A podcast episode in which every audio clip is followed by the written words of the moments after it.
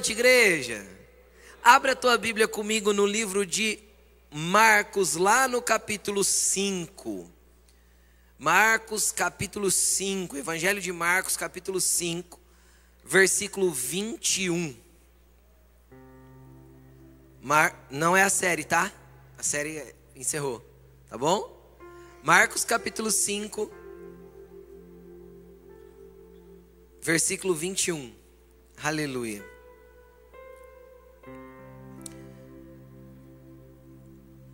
Hoje eu quero compartilhar essa palavra com você.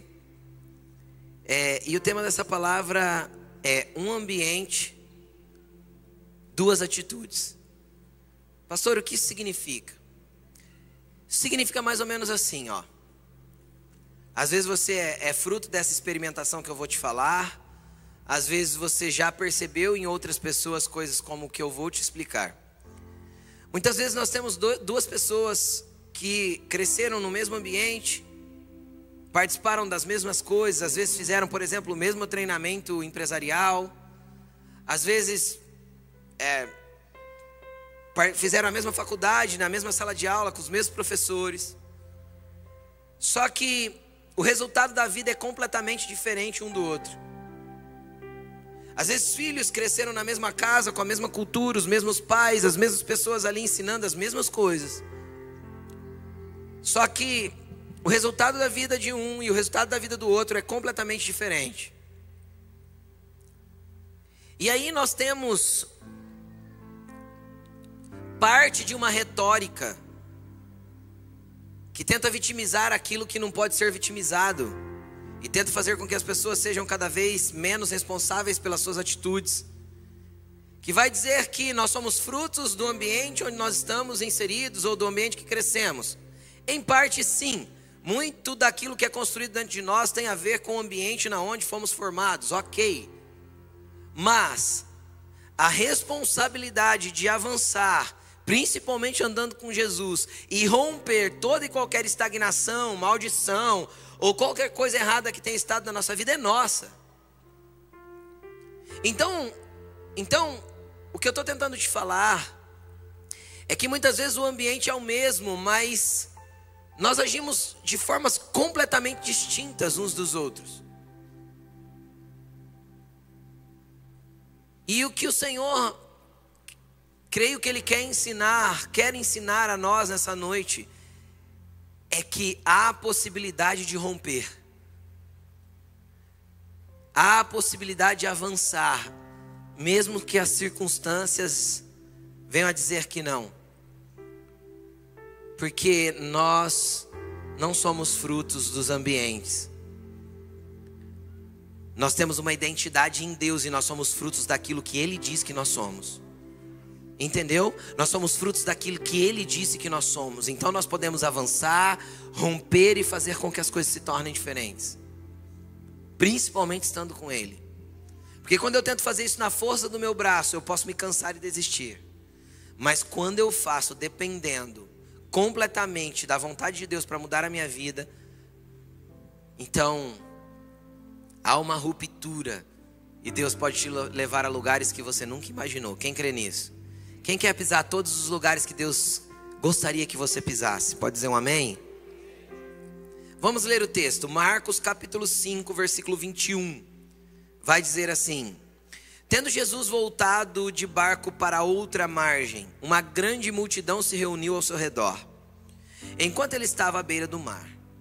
Então chegou ali um dos dirigentes da sinagoga. Repita assim comigo: dirigente da sinagoga, chamado Jairo. Vendo Jesus, prostrou-se aos seus pés e lhe implorou insistentemente: Minha filhinha está morrendo, vem por favor, impõe as mãos sobre ela para que seja curada e que viva. Jesus foi com ele. Uma grande multidão o seguia e o comprimia, e estava ali certa mulher, repita comigo: certa mulher, que havia 12 anos vinha sofrendo de uma hemorragia. Ela padecera muito sob o cuidado de vários médicos e gastara tudo o que tinha, mas em vez de melhorar, piorava.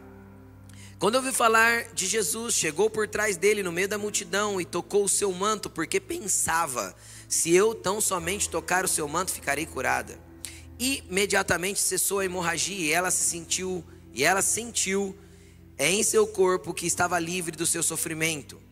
No, no mesmo instante percebeu, Jesus percebeu que dele havia saído poder, virou-se para a multidão e perguntou: Quem tocou em meu manto?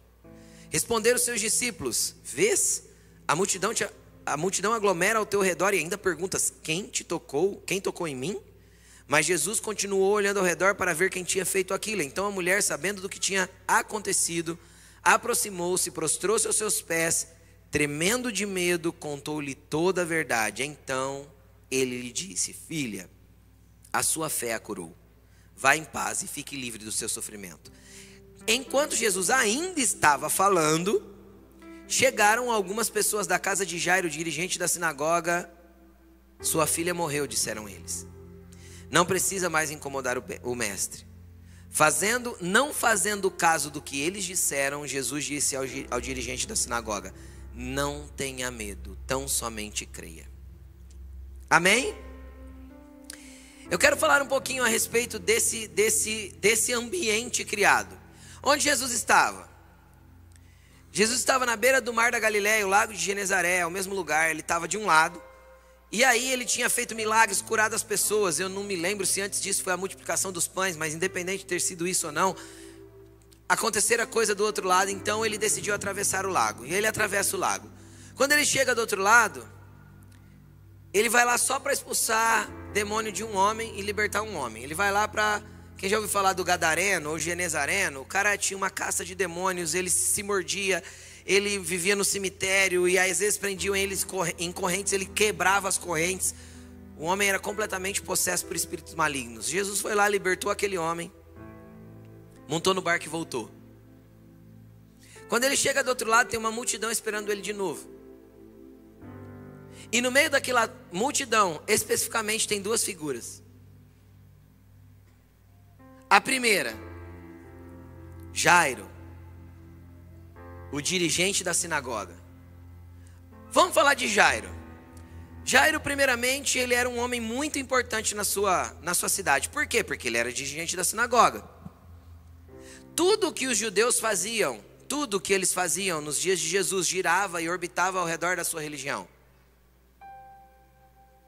Então a pessoa que era, uma, era um dirigente de sinagoga era muito respeitado pelo povo ele não só era um fariseu ou um mestre da lei, ou um sacerdote que estava ali na sinagoga. Não, ele era alguém que coordenava a sinagoga toda. Então ele era responsável por guardar os pergaminhos, por por separar os pergaminhos que seriam usados naquele culto litúrgico ali da religião judaica. Ele fazia todo, o, o dirigia toda a liturgia do, do, do, culto judaico. Ele que convidava quem deveria falar naquele culto, fazer a leitura da Torá, né, que é o livro da lei judaica.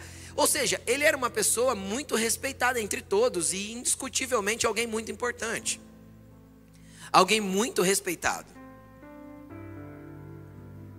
E Jairo estava ali. E a Bíblia diz o nome dele, ele era o Jairo. E ele chegou. E Jairo estava passando por um problema terrível em casa.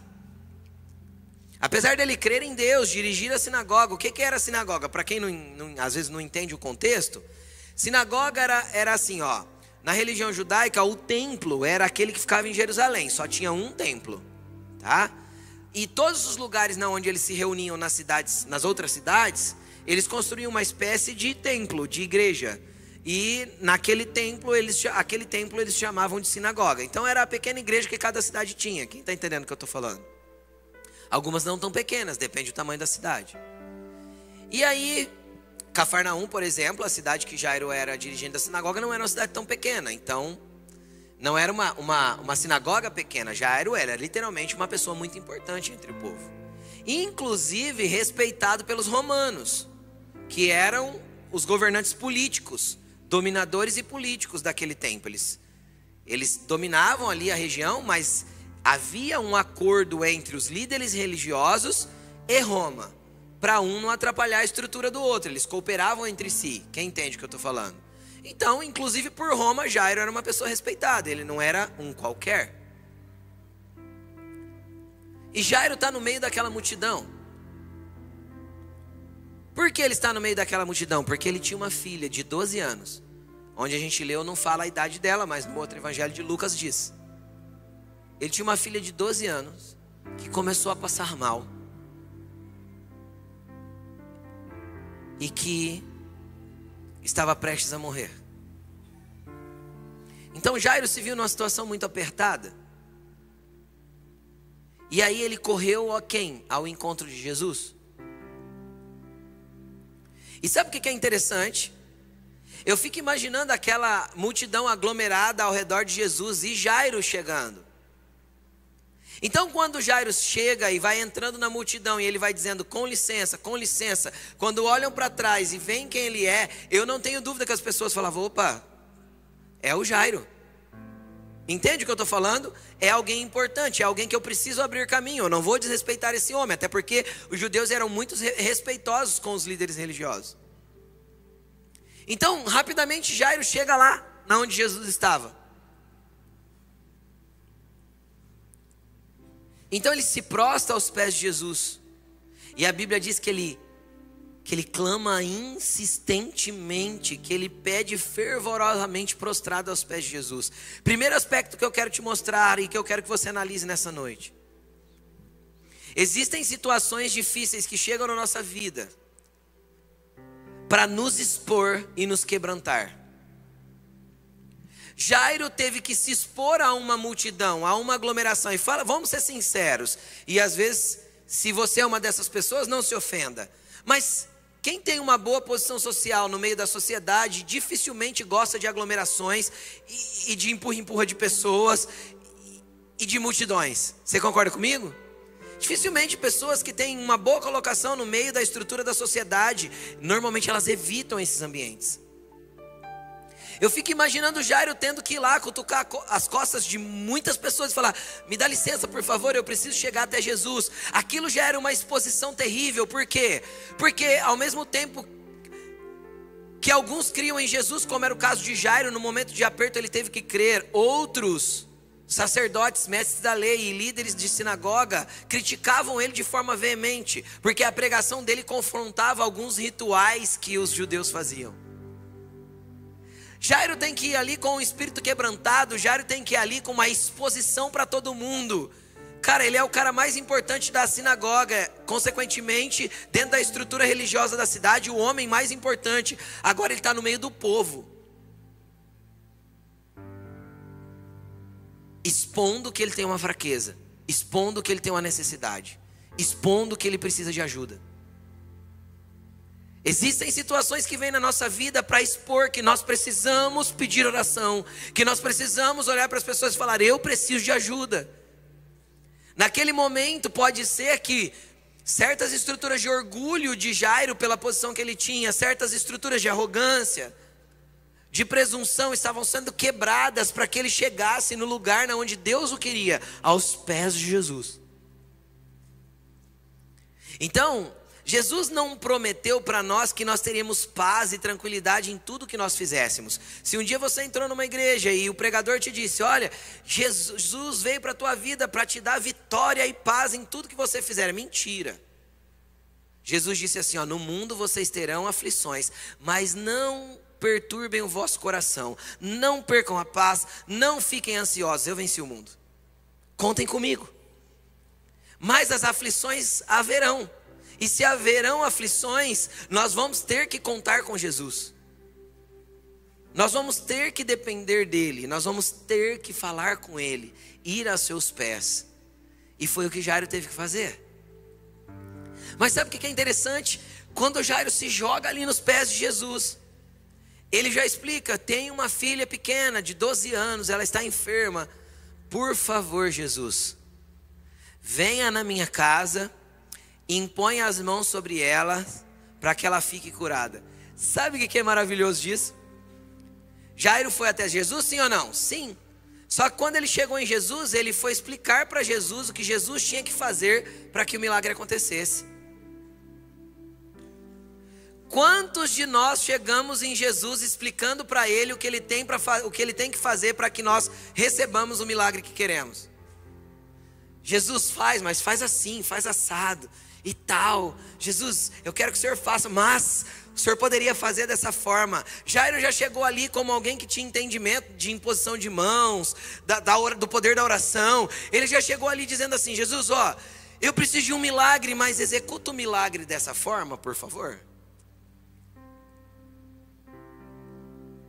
E eu tenho certeza que você já orou ensinando para Jesus o que ele tinha que fazer. Já ou não? Eu já. Quem já? Levanta a mão junto comigo, só para não ficar sozinho. Aleluia. A gente coloca o joelho no chão, se prostra, fala, tá bom, Jesus, eu dependo do Senhor, eu não dou conta mais sozinho. Faz um milagre na minha vida, mas faz do jeito que eu preciso, do jeito que eu quero. Jairo desenhou o que Jesus tinha que fazer. Jairo podia, por exemplo, ter usado a mesma forma do centurião romano, que nem cria em Deus direito, vamos dizer. Centurião romano, o que, era um centurião? Era um homem, era um, um militar, né, que cuidava de 100 soldados. Romano, ele não era judeu. Um dia um servo dele estava doente, ele chegou em Jesus, está em Mateus capítulo 8. Ele chegou em Jesus, se prostrou nos pés de Jesus e falou assim: Senhor, meu servo está doente. Jesus olhou para ele e falou: Eu vou lá curá-lo, vou lá na sua casa com você. Ele falou: Não, eu não sou digno de te receber na minha casa, só dê uma palavra. Porque eu também tenho homens que estão sob minha autoridade. Quando eu digo para esse vai, ele vai. Quando eu digo para o outro vem, eles vêm. Então, se o senhor der uma só palavra, eu sei que vai acontecer lá na minha casa. Jesus falou: Uau, eu nunca vi tanta fé nem em Israel. Ele falou: Vai, teu servo já está curado. Então o que eu quero te dizer? Que Jairo, apesar de ser um homem religioso, ele tinha os seus dogmas que fazia com que ele pedisse para Jesus, para Jesus atuar da, da forma que ele esperava que Jesus atuasse. Agora sabe o que é lindo de tudo isso? Jesus querendo conquistar o coração de Jairo, de Jairo Jesus não negou. Jesus não olhou para Jairo e falou assim: Não, eu só vou dar uma palavra, pode ir lá que a sua filha foi curada. Não. Jesus deu um tapinha nas costas de Jairo e falou: Vamos lá, Jairo. Vamos lá. Se a sua filha está enferma e se a tua fé depende que eu vá lá na tua casa, né? Então, bora. Só que o que é interessante? Jesus estava cercado de uma multidão que aglomerava-se ao seu redor. Quem aqui já teve a oportunidade de andar no meio de uma multidão? Sei lá, sair de um estádio ou qualquer coisa dessa forma. Vou ter que amarrar meu tênis, gente, eu vou cair.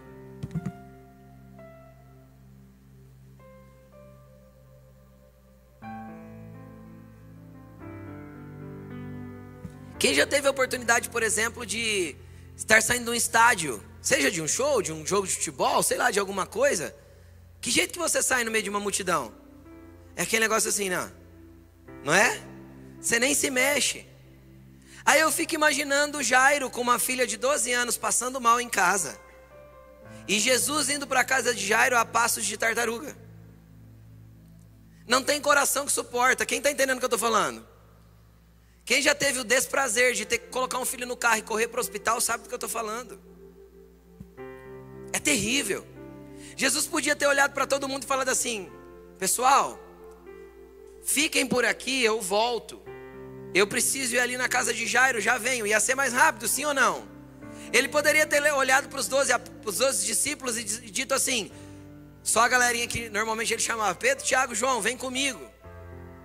Falar para os outros discípulos: Ó, organiza o pessoal aí que eu já volto. Vou falar com eles, vou orar por eles. Não. Jesus fez questão de levar todo mundo junto. Vou, Jairo, mas a galera vai comigo. E a multidão ia junto, e os passos eram lentos. O que, que eu quero falar para você nessa noite? Jesus está desenhando um milagre para a tua vida, só que milagre, o milagre da tua vida não tem a velocidade que você desenhou.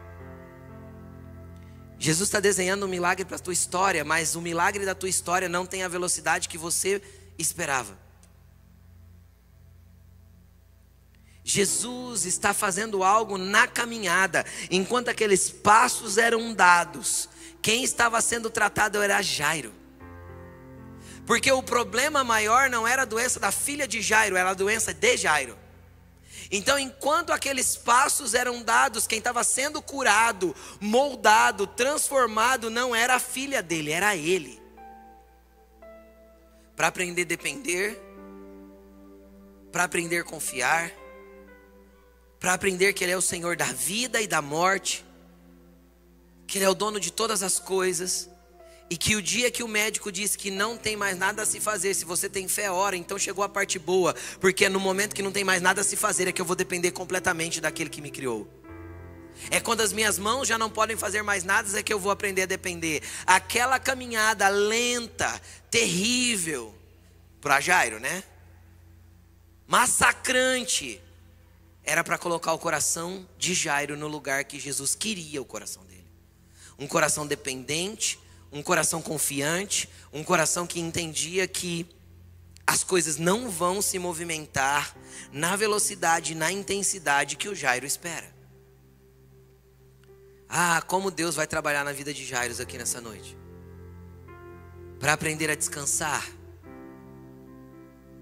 Não ande ansiosos, querido. O amanhã pertence ao Senhor. A preocupação é ficar ocupado com aquilo que ainda não existe. A preocupação é você se cansar por aquilo que ainda você não fez. Deus não te quer nesse lugar. Deus não te quer neste lugar. Deus te quer confiando nele, sabendo esperar, aguardar a movimentação que ele tem para a tua vida. E Jesus está indo ali a passos lentos, em direção à casa de Jairo. De repente, Jesus para. Meu Deus do céu. Se fosse hoje em dia, imagina. Se fosse você acidentado com o motorista da ambulância e ele parasse no meio do caminho para o hospital, você ia brigar com ele ou não ia? Jesus para. Por quê? Porque tinha um segundo personagem no mesmo ambiente, tendo uma atitude completamente diferente da de Jairo. Quem era esse personagem? Não sei, a Bíblia chama ela, ela de mulher. Nem nome ela tem. Ela não era uma pessoa importante, ela não era uma figura que todo mundo conhecia, ela era simplesmente uma anônima. Ela era aquelas pessoas que muitas vezes vivem da forma que nós nos sentimos. Aquelas pessoas que caminham sobre a terra e transitam de lá para cá, muitas vezes sem senso de propósito e sem perspectiva nenhuma. Era o que essa mulher vivia. Como eu sei? Porque a Bíblia diz que ela tinha um fluxo constante de sangramento fazia 12 anos. Então pega comigo. O dia que a filha de Jairo estava nascendo, aquela mulher começou a sangrar. No dia que a filha de Jairo estava vindo ao mundo, aquela mulher estava começando a ter o que nós chamamos hoje de endometriose, um sangramento de fluxo contínuo. Faziam 12 anos que aquela mulher sangrava. Agora vamos, vamos para a perspectiva dessa mulher. Eu quero, agora eu quero tirar você da perspectiva de Jairo e eu quero que você venha para a perspectiva dessa mulher.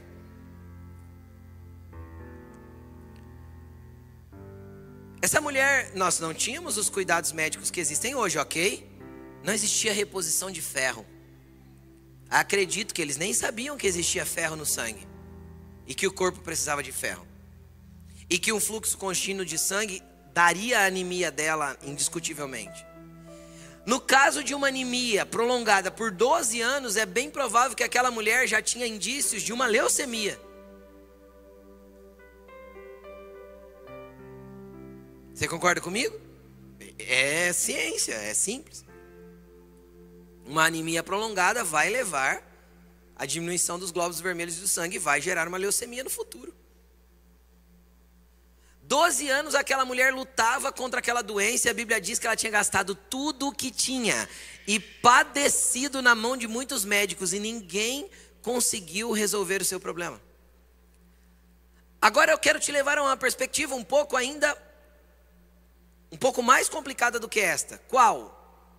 Pela lei que eles viviam, a lei judaica, que era a lei de Moisés do Velho Testamento, uma mulher durante o seu fluxo de sangue, ela era proibida de entrar no templo, proibida de entrar nas sinagogas, proibida de tocar qualquer pessoa, porque qualquer pessoa que ela tocasse, ela tornava aquela pessoa impuro, impura. E tinha a pessoa para deixar de ser impura tinha que fazer um ritual de purificação. Então fazia 12 anos que aquela mulher não podia ir na onde os judeus entendiam que Deus estava, dentro dos templos e das sinagogas. Porque na cabeça do judeu a oração não era lá em casa. A oração era dentro do templo. Tanto que eles tinham oração às seis da manhã, às, três, às nove da manhã, meio-dia, três da tarde e seis da tarde todo dia. Por quê? Porque você tinha que ir no templo para orar. Eram os dogmas que eles viviam. Então faziam 12 anos que aquela mulher não orava. Faziam 12 anos que aquela mulher não podia se relacionar com Deus. Faziam 12 anos que aquela mulher não podia tocar ninguém. Sabe o que é isso? É uma vida de solidão. Aquela mulher era fraca, anêmica, cansada e excluída. Essa era a realidade daquela mulher. Aí, um dia ela ouve falar de Jesus. E quando ela o encontra, ele está no meio de uma multidão. Aí ela tem uma decisão a fazer. Ou ela vira as costas e vai embora porque afinal ela não podia tocar em ninguém naquela multidão. Porque se as pessoas daquela multidão, por acaso, soubessem que ela era uma mulher que estava em fluxo de sangue e ela começasse de propósito tocar as pessoas, ela era apedrejada porque ela estava contaminando as pessoas de forma proposital. Então você entende o nível de risco que aquela mulher correu para entrar no meio daquela multidão? É por isso que a Bíblia vai dizer que quando Jesus para, ela não quer se revelar, ela está tremendo de medo. E ela não tem coragem de falar para Jesus o que está acontecendo. Então, quando, quando Jesus olha e fala: Não, não, não, alguém me tocou e virtude saiu de mim. Ela não teve como se esconder. Agora, o que eu quero te perguntar: quanto tempo faz que existem áreas da sua vida que estão sangrando? E você não tem avançado para ir para os pés de Jesus, porque a multidão das opiniões, a multidão dos medos, a multidão das angústias, a multidão dos traumas tem te parado de chegar aos pés de Jesus. A multidão das opiniões dos outros, daquilo que vão pensar, a multidão do que vão falar. Hoje Jesus te convida que apesar da tua vida enfraquecida, às vezes longe dele, de você estar sangrando, ele ele te chama para uma cura, mas você precisa romper as multidões que tentam te parar.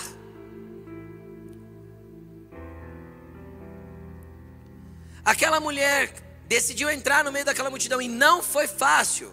Ela era anêmica, lembra?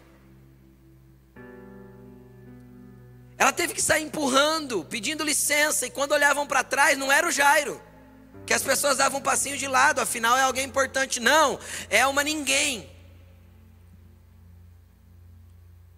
E ela teve que ir rompendo aquela multidão, contaminando pessoa por pessoa.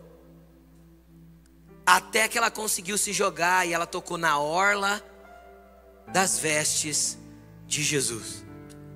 E quando ela tocou, meu querido, deixa eu te explicar o que, que aconteceu. Não importa se Jesus está indo para um lado ou para o outro, se o teu toque for de fé, ele para para te ouvir. Ele para para saber o que está acontecendo na tua vida.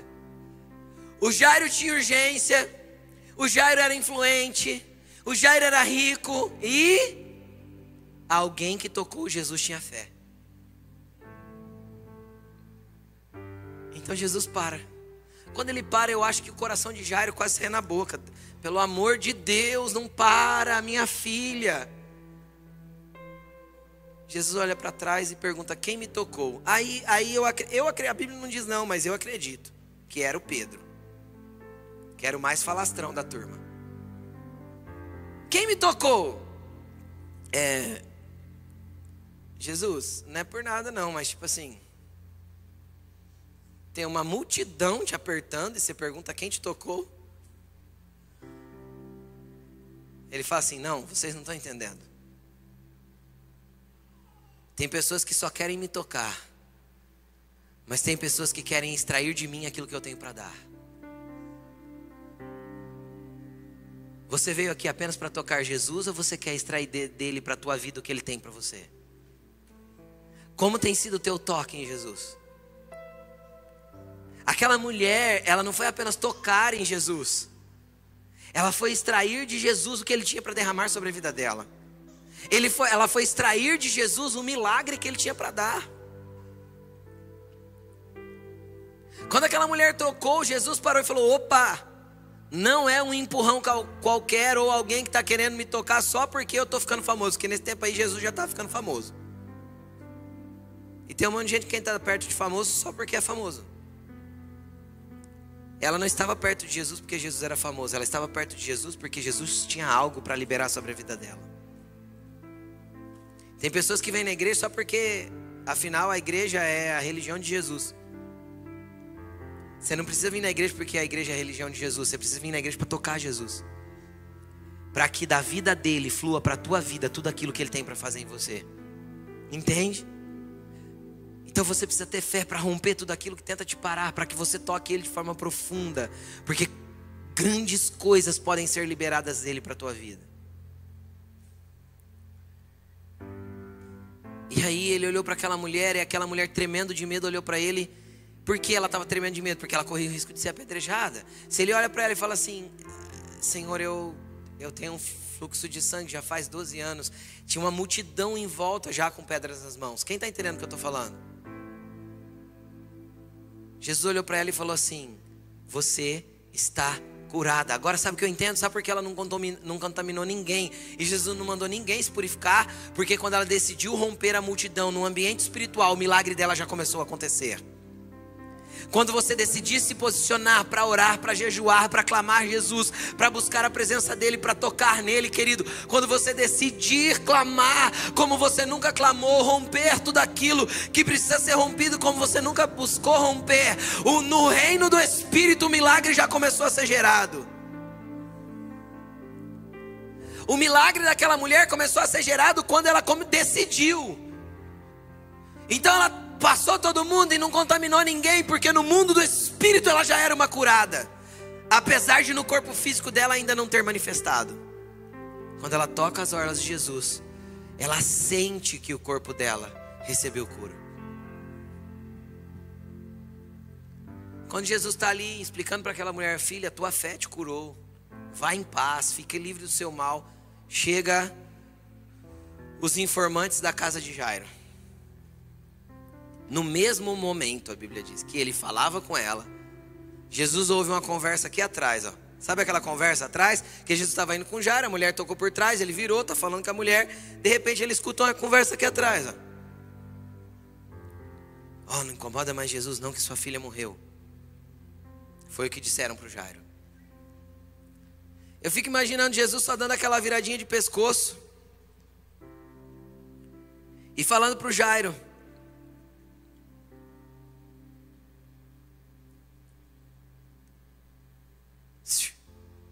Jesus, olha, fica tranquilo. Eu estou indo para tua casa. Então somente continue crendo. Ele vira para frente, continua a conversa com a mulher, encerra e vai para casa de Jairo. Querido, como tem sido sua, o seu posicionamento dentro dos mesmos, dos mesmos ambientes? O ambiente desta casa espiritual é frequentado por várias pessoas. E eu vejo as pessoas serem completamente transformadas. Em tudo. Eu vejo pessoas que se abrem para Deus, rompem as suas estruturas, lançam-se no chão, deixam Deus mexer com o seu orgulho, com a sua arrogância, deixam Deus mexer com a sua autossuficiência, como era o caso de Jairo. E pessoas são radicalmente transformadas.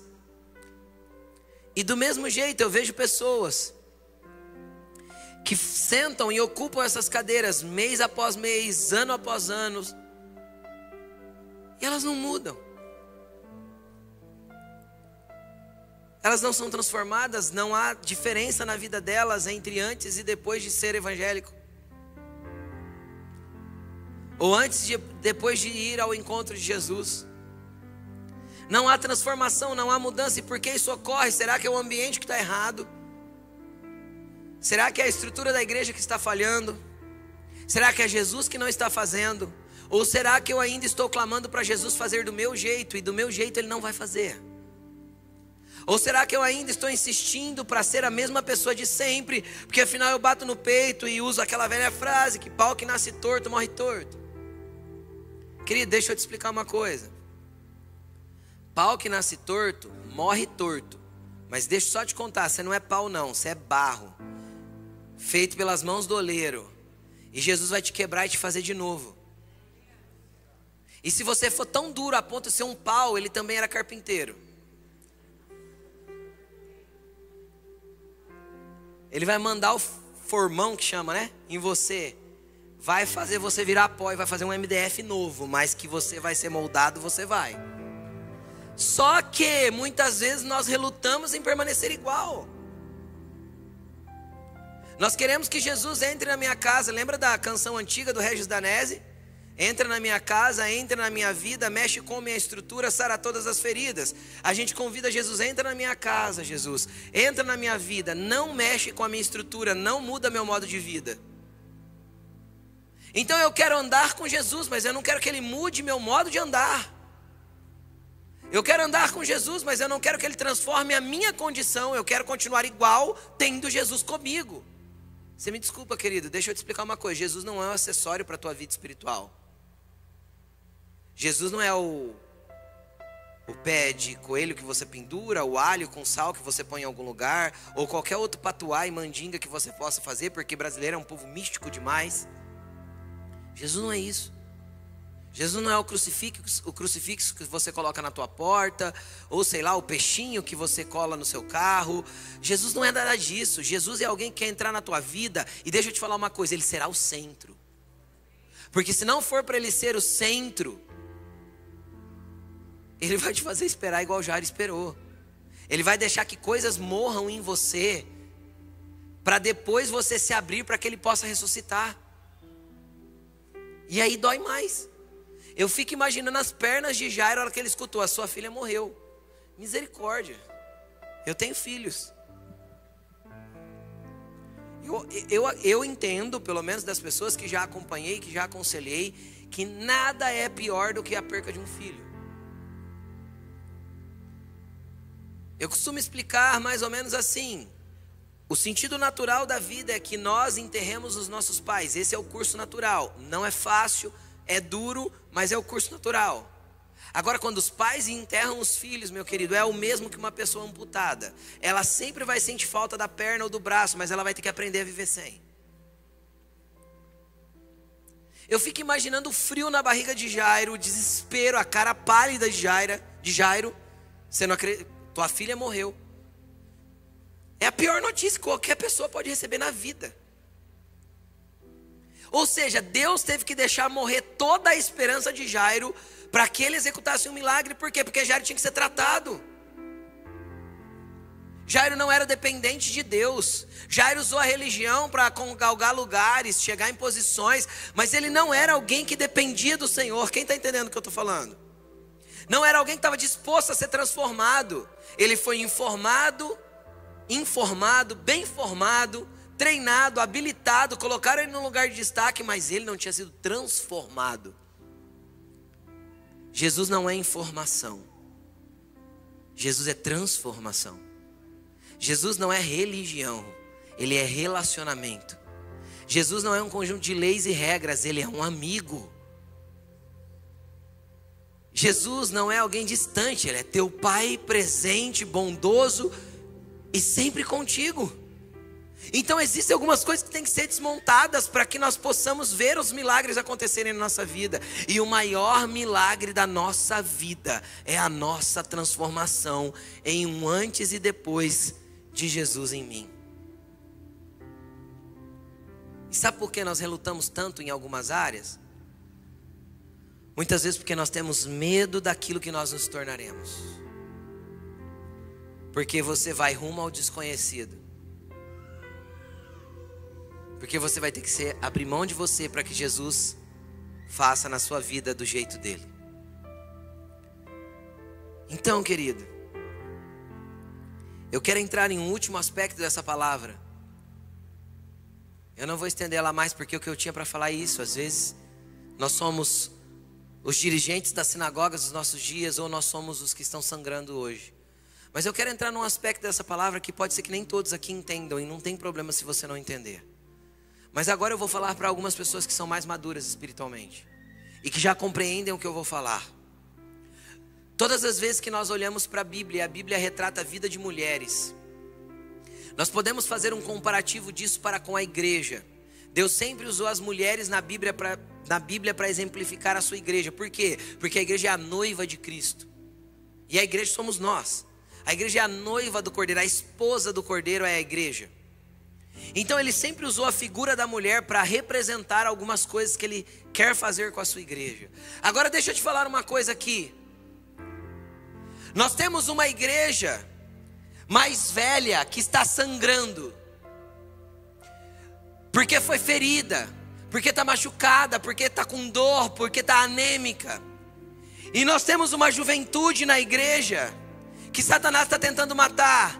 Tem só 12 anos, mas está tentando engolir com a ideologia desse tempo, com a informação desse tempo, com a promiscuidade desse tempo.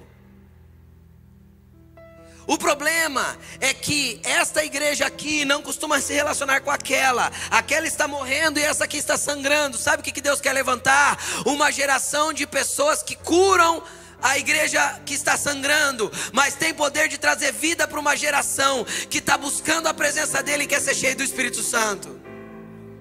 Deus quer levantar homens e mulheres de transição, que têm palavras de cura por aqueles que foram machucados no caminho, estão sangrando, estão doloridos, foram traumatizados pelos dogmas da religião.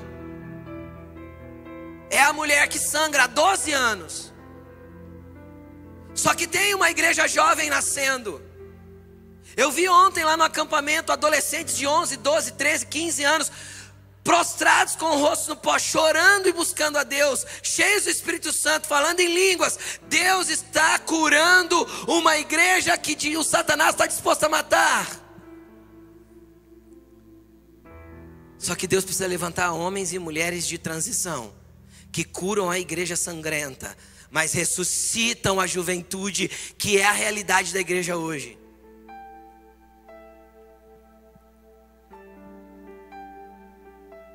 Mas primeiro, para que nós possamos ser homens e mulheres de transição, nós temos que ser curados primeiro.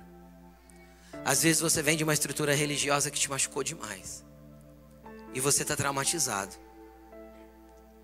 Rompa os seus medos, os seus dogmas. Toque na hora dos mantos de Jesus, você já sabe onde fica. Ele vai te curar. E se você é um jovem, está aqui no nosso meio hoje, deixa eu te contar uma coisa. Deus tem muito mais para você do que você imagina. Primeira vez que eu sentei na, na cadeira de uma igreja, eu tinha 12 anos. E eu nunca imaginava que eu estaria na posição que eu estou hoje, que Deus me deu hoje. Eu nunca idealizei isso para mim, nunca busquei, nunca quis. Sabe por quê? Porque a minha vida é dele e os caminhos que ele tem para mim são maiores do que os meus, os planos que ele tem para minha vida são maiores do que os meus. Então você precisa se render, jovem, aos processos de Deus e saber que Deus te levará a lugares que você nunca pensou, nunca imaginou e que você pode ser extremamente usado por ele em todo e qualquer lugar, só que você precisa estar disposto a morrer para si mesmo, para que ele te ressuscite para uma nova vida.